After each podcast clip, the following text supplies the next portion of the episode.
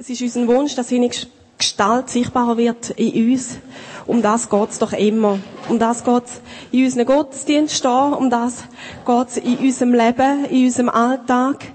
Und darum ist für mich Predigt nicht etwas, wo jetzt irgendwie ein anderer Teil kommt, sondern es geht einfach genau da weiter. In der Predigt werden wir doch immer wieder miteinander leben, da etwas von dem, wo in dieser Bibel steht, sichtbar wird. Sichtbar wird für uns als Gemeinschaft, für uns im Miteinander, aber auch einfach in unserem ganz persönlichen Leben. Und Andrea hat am Anfang gesagt, um das, was geht, das, was ihr immer wieder entgegenkommt, ist einfach der Jesus. Und im Kolosser, die Serie, wo wir jetzt anfangen, ist das ganz, ganz offensichtlich. Und ich mute euch jetzt einfach einen steilen Einstieg zu. Schließlich haben wir Gott jetzt arbeitet und wir sind da. Und fangen an und lesen euch einfach gerade einen Teil aus dem Kolosser vor. Wir haben das Bild da vorne noch, wo ihr zu dem gerne anschauen oder studieren Christus ist das Bild des unsichtbaren Gottes. Er war bereits da, noch bevor Gott irgendetwas erschuf und ist der Erste aller Schöpfung. Durch ihn hat Gott alles erschaffen, was im Himmel und auf der Erde ist. Er machte alles, was wir sehen und das, was wir nicht sehen können, ob Könige, Reiche, Herrscher oder Gewalten. Alles ist durch ihn und für ihn erschaffen. Er war da, noch bevor alles andere begann, und er hält die ganze Schöpfung zusammen. Christus ist das Haupt der Gemeinde, und die Gemeinde ist sein Leib. Er ist der Anfang und als erster von den Toten auferstanden, damit er in allem der Erste ist. Ich weiß nicht, wie es euch geht, wenn ihr das leset, aber mich sprechen zu Wort immer wieder ungeheuer an, so ein Hymnus, etwas, wo einfach beschreibt, die Macht und die Kraft, das erste Sein, das einzige Sein, einfach der Jesus, der Jesus in der Mitte.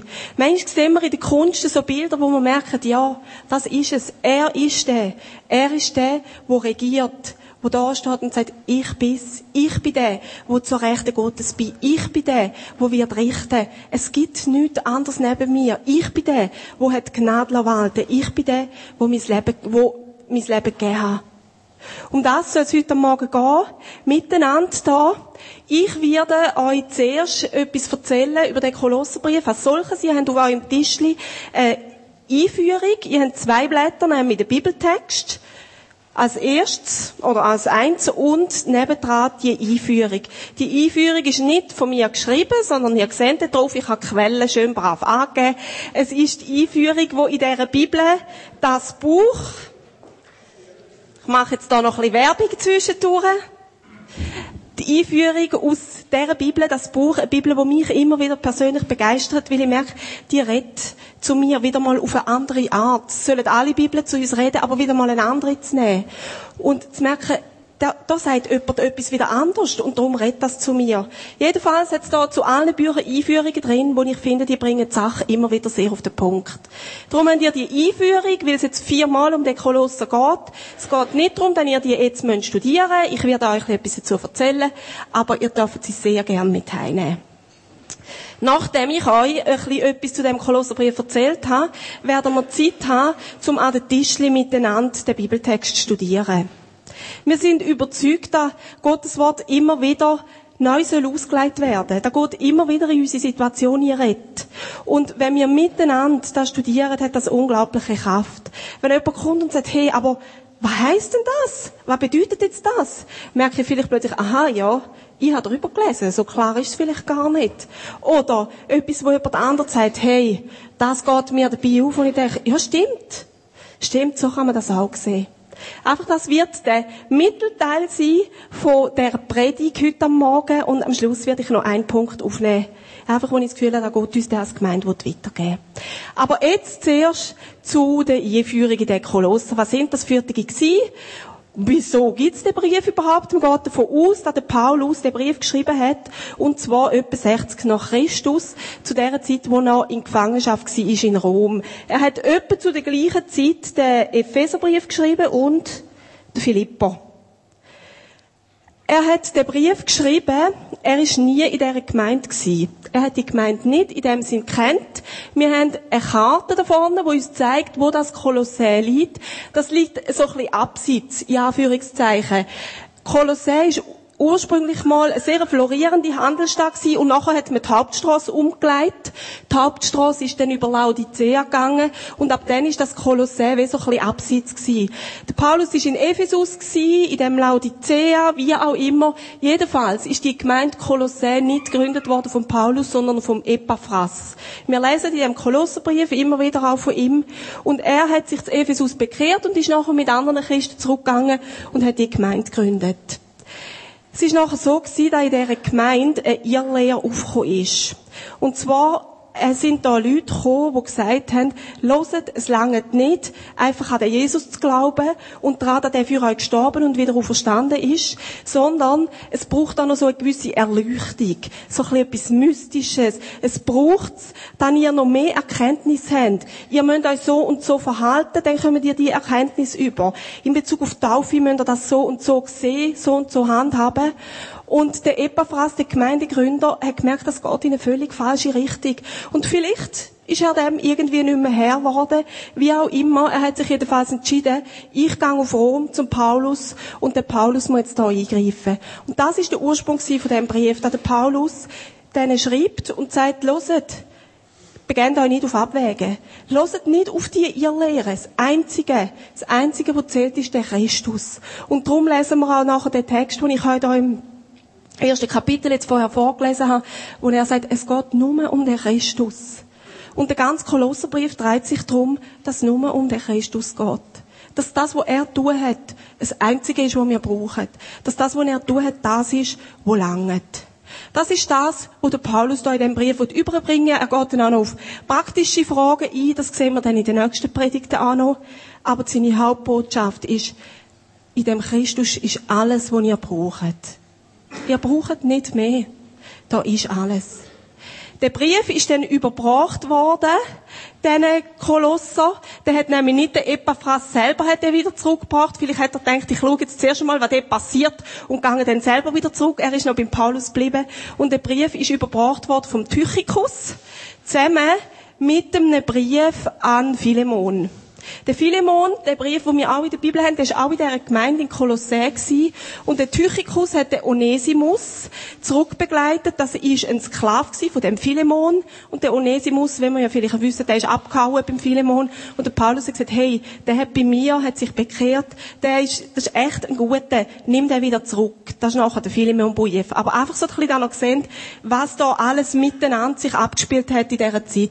Ist nicht losgelöst von der ganzen Situation rundherum, sondern es ist sehr ein praktischer Brief, wo der Paulus sagt, so, und jetzt kommt zurück und konzentriert euch auf den Christus. Schaut, was, der, was das heisst für euer Leben, dass er der Einzige ist, dass er der Auferstandene ist. Das ist so der Bogen rundherum, wo der Paulus sagt, schaut, da drin stehen da. Ich weiß, da drin habt ihr eure Probleme, wie das mit dem Sklav. Es ist nicht einfach. Es ist nicht einfach, wenn plötzlich Sklaven und Herren das gleiche glauben und die gleiche Recht haben. Oder was heisst jetzt das? Einfach so alle die Fragen, die Paulus gespürt und da aufnimmt.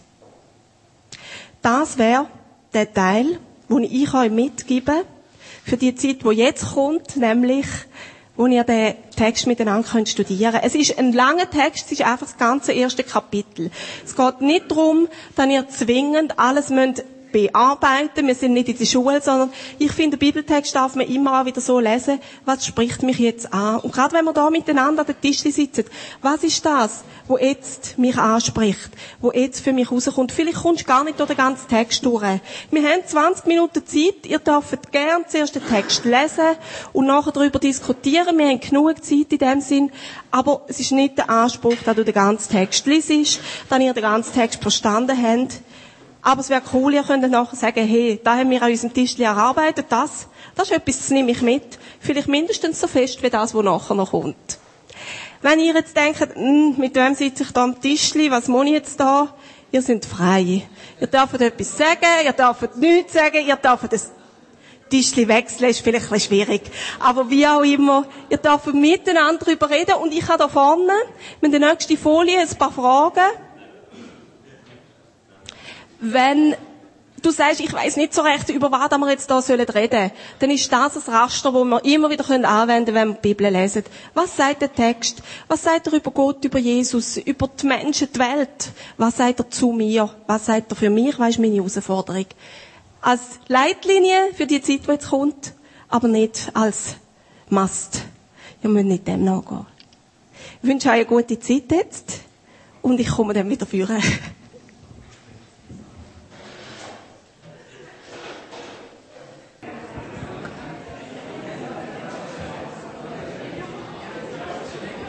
darf euch bitten, langsam den abzuschliessen. Wenn jemand sagt, mir ist etwas aufgefallen, dann notiert es euch doch noch.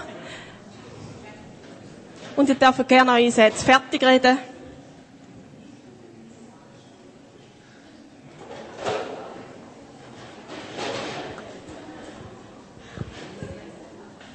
Für mich ist es immer wieder verblüffend. Es ist für mich immer wieder verblüffend, wenn ich mit anderen Leuten, gerade auch mit Leuten, die ich nicht kenne, die Bibel lese, immer wieder zu merken, es gibt so viele verschiedene Arten, es gibt so viele verschiedene Arten, wenn wir etwas lesen können, wenn wir etwas verstehen können, merken wir ja auch in der Bibel, Übersetzungen, es gibt so viele Arten, wie wir etwas überhaupt sagen können.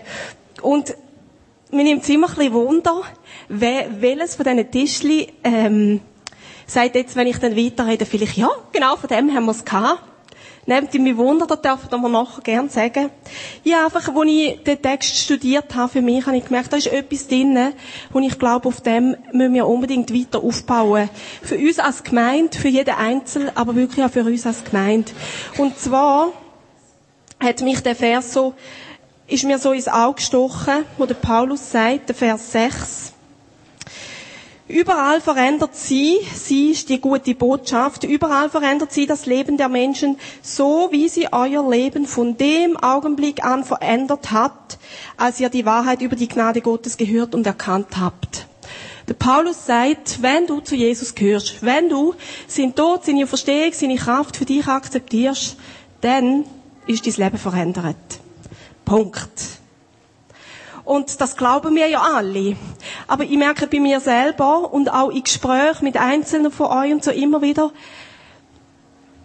in gewissen Punkten erleben wir das. In gewissen Punkten erleben wir die Veränderung, erleben wir die Kraft und in anderen merke ich manchmal auch, ist so eine leisliche Frustration da oder ein bisschen Resignation, Enttäuschung. Wo ist denn jetzt die Kraft? Was heißt das? Was heißt das? Ich bin verändert. Ich bin immer noch ich. Und wir reden vom alten Mensch und wir reden vom neuen Mensch. Und wo ist denn die Kraft? Und wo ist die Veränderung? Oder alle die Briefe. Das ganze Neue Testament, auch Jesus redet immer wieder davon, ihr seid neu. Ihr seid neu. Der Paulus schreibt da unglaublich viele verschiedene Wörter. Ich habe verschiedene Übersetzungen angeschaut. Ich komme auf wahnsinnig viele Wörter von makellos, fehlerfrei, rein, äh, heilig, unantastbar unglaublich viele Wörter, die unsere neue Identität beschreiben, was wir sind. Und es geht ja dann immer weiter. Es heisst dann immer, darum leben jetzt so. Darum leben jetzt in dem Innen. Und das haben wir alles schon hundertmal gehört. Und ich denke immer wieder, und genau dort muss weitergehen. Genau dort muss für mich persönlich weitergehen, für jedes einzelne Leben. Genau dort müssen wir doch immer wieder irgendwo einen Schritt weiterkommen, um eben nicht resignieren. Damit es nicht einfach Floskeln wird. All das, was Jesus gesagt hat, was Jesus tun hat, was sonst noch in der Bibel steht. Und ich habe gemerkt, für mich ist das Ganze ein cooler Text, das erste Kapitel, weil es einen Lösungsansatz bietet an anderen Orten auch, aber mir ist er jetzt da besonders aufgefallen. Und zwar, Jesus steht in der Mitte von dem Text. Im Jüdischen steht immer das Wichtigste in der Mitte. Und das, was in der Mitte steht, so wie mit Klammern erklärt nachher das, was hinten und wo vorne kommt. Jesus ist der Größte und der Einzige.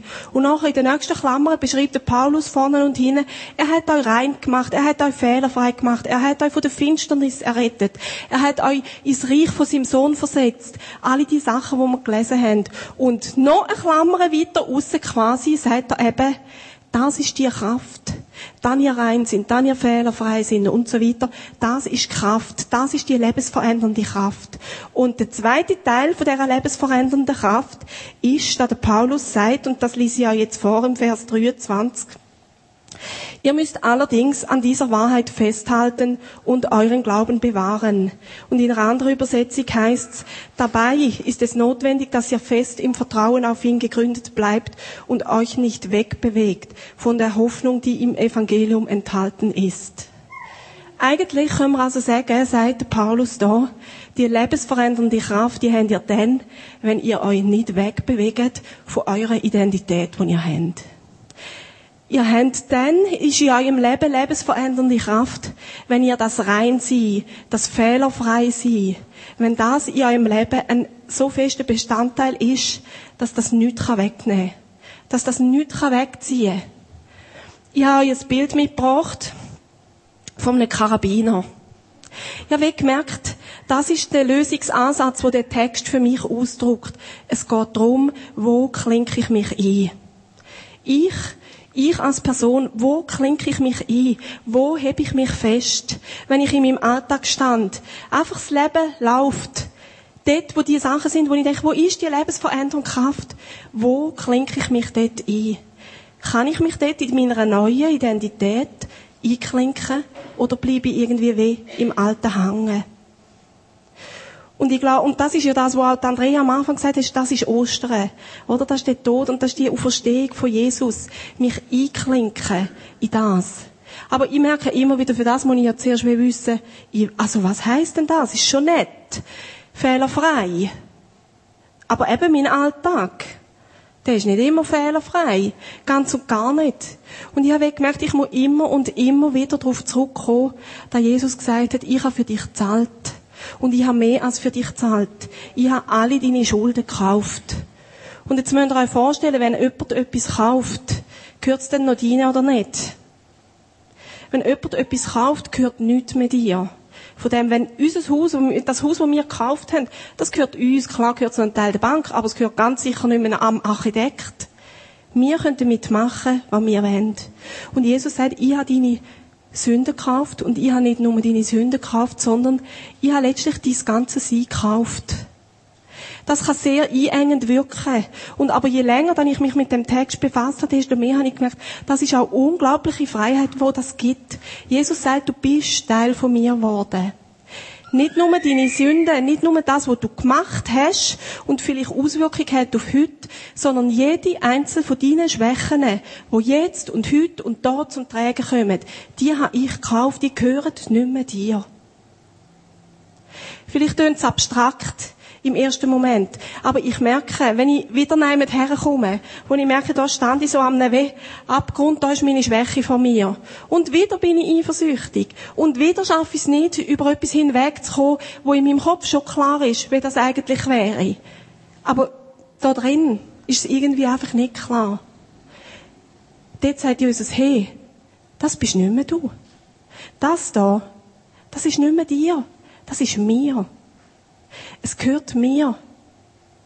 Und das befreit mich. Das befreit mich unglaublich. Zu merken, hey, das da ist nicht mehr meins. Das ist nicht mehr meine Identität. Ja, meine Gefühle sind so. Und ja, da sind Sachen, die ziehen mich. Aber der Abgrund ist nicht mehr mir. Das ist das Erste, oder? Das ist das, was Jesus meint mit der Identität. Ihr seid fehlerfrei. Ihr seid fehlerfrei, weil ich alles gekauft habe.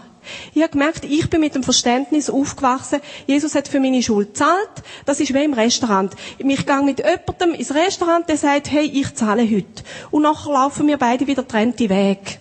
Das, was war, ist, das hat Jesus gezahlt. Aber das, was heute kommt, da kann ich wieder genau gleich drin runter. Kann ich wirklich verschummen. Aber Jesus sagt, so ist es eben nicht. Das ist nicht das Verständnis von dieser Sache, sondern das, was du kannst verstehen da drin, ist, ich habe dich gekauft für gestern, für heute und für morgen. Und alles, was ist, ist nicht mehr dir. Alles, was ist, ist mir. Schau all die Sachen, die in deinem Leben kommen, nicht als dein Problem an, sondern als meins. Und ich habe einfach fest den Eindruck, Jesus wird sagen, schau, wenn du immer wieder deine Schwächen zurücknimmst, dann nimmst du mir etwas weg, wo mir gehört. Die gehören nicht mehr dir. Einfach nicht. Und du zweifelst an mir. Du zweifelst an dem, was ich tun habe für dich. Wenn du das immer wieder nimmst. Ich glaube, das ist der Punkt, Von dem Verständnis vom Neusein. Die Frage ist nachher, wie lebe ich denn mit dem? Es gibt Sachen, Michaela hat letztes Mal im Gottesdienst das Beispiel erzählt, wo sie gemerkt hat, hey, da hat Gott mich geheilt. Ich kenne auch so Sachen in meinem Leben, da hat Gott einfach geheilt.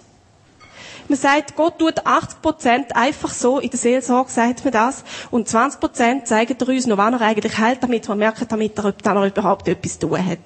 Also Gott heilt sehr viel, wo wir irgendwie gar nicht merken, wo wir irgendwann zurückschauen und denken, ah, stimmt, früher bin ich mal so gewesen. Sehr viel tut er einfach. Aber es gibt auch Sachen, da kommt jeden Monat eine Rechnung. Und da siehst du jeden Monat schwarz auf weiß, da bin ich einen Vertrag eingegangen, wo wir eigentlich nicht zahlen als Familie.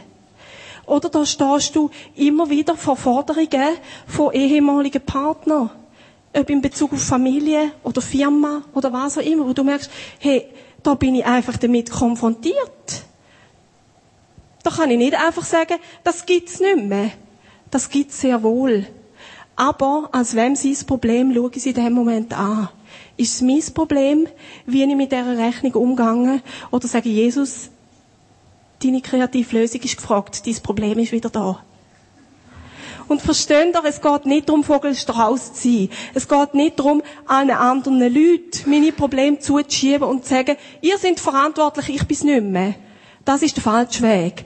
Aber Jesus das zuzuschieben und sagen, und du hast gesagt, und ich bin dein Partner drin, gegen das jetzt anzugehen. Ich stand nicht mehr auf der anderen Seite, ich stand nicht mehr auf der Seite, wo ich der Schuldig bin sondern ich bin dein Partner, wie wir diese Sachen zu lösen.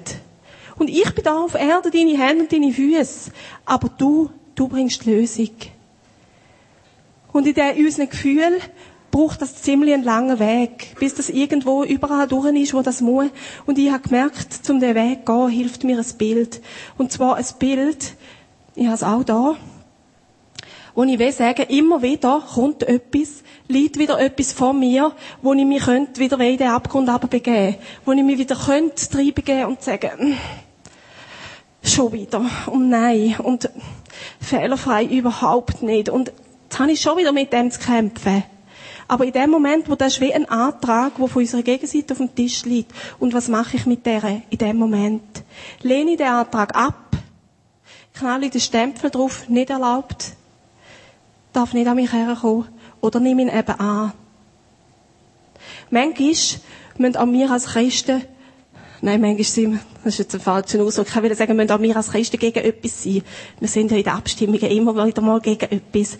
Aber im Sinn von, es geht nicht darum, dass immer alles nur schön und gut ist, sondern es gibt diverse Sachen, wo wir herstehen und sagen, nein, das ist abgelehnt. Nimm mich nicht an. Ich nehme nicht an, dass ich wertlos sein soll. Vielmehr sind Sachen, die ja irgendwie dann letztlich an unserem Wert nagen. Wo unsere Identität so untergraben, dass wir uns nicht mehr als wertlos sehen. Wir gehen dann auf verschiedene Art mit dem um, aber ich glaube, das Gefühl von, ich bin nicht wert, anscheinend einfach in Bezug auf das eine Problem, das ich da habe, ich bin es nicht wert. Ja, ja, das ganze Person, meine Oberfläche, die stimmt schon, aber das eine Ding, anscheinend ist, bin ich es nicht wert bin ich es vielleicht auch Jesus nicht wert. Das nicht anzunehmen und zu sagen, nein. Und ich stehe da und ich bin fehlerfrei. Und Jesus hat mich rein gemacht und das bleibt. Das lasse ich mir nicht wegnehmen. Das ist das, was ich euch heute Morgen mitgeben will. Einfach der eine Punkt, es ist sein Problem. Die Sachen, die kommen, sind seine Probleme. Wir dürfen die als das anschauen. Und dort kommt nachher die lebensverändernde Kraft rein. Je mehr dann ich in diesem Leben, da innen hat es Leute, ihr seid mir so viele Schritte voraus in dem innen. Und ihr habt das schon erlebt, hundertmal. Ich erlebe es auch immer wieder. Aber wir stehen da alle an anderen Ort, aber da können wir, jeder kann da seinen Schritt weitergehen. Und sagen, nein. Und ich lebe in dieser neuen Identität. Und ich lehne alles andere ab. Ich gebe ihm die Ehre dafür, dass er mich gerettet hat. Das ist der Punkt. Und nichts anderes. Und ich möchte zum Schluss einfach gerne noch beten. Einfach das, wenn du jetzt sagst, ja, das wollte ich wieder neu, da wollte ich einen Schritt weitergehen. Ich wollte die Anträge immer wieder ablehnen und alle Probleme, seine Probleme sein lassen. Dann bete doch einfach mit mir mit. Ich lege das Jesus her und bitte wirklich einfach um seine Vollmacht, dass wir das in den nächsten Wochen erleben können. Ich danke dir, Jesus, dass du wirklich gestorben und auferstanden bist, dass die ganze Kraft da ist. Die ganz lebensverändernde Kraft und dass du unser Leben willst verändern, dass wir dir viel zu wertvoll sind, als dass du uns in dem lässt stehen, wo schon immer war und dass du sagst, nein, beweg dich als das, wo du bist, als mein Kind. Beweg du dich als Sohn und als Tochter von Gott. Und Jesus, wir nehmen das da in Anspruch, jeder, der sagt, mal, ich will dort wieder einen Schritt weitergehen. Jetzt sprechen wir deine Vollmacht aus über uns, dass du wirkst an uns, dass du uns hilfst, die Anträge zu erkennen, die wir ablehnen müssen, dass du uns hilfst, jeden Tag wieder neu da zu stehen und zu sagen, ich bin fehlerfrei mit dir und du schaust. Jesus, es ist deine Macht und es ist deine Kraft und dein Können. Und uns ist es an dir festzuhalten, uns bei dir einzuklinken und nicht loszulassen. Das tun wir in deinem Namen. Amen.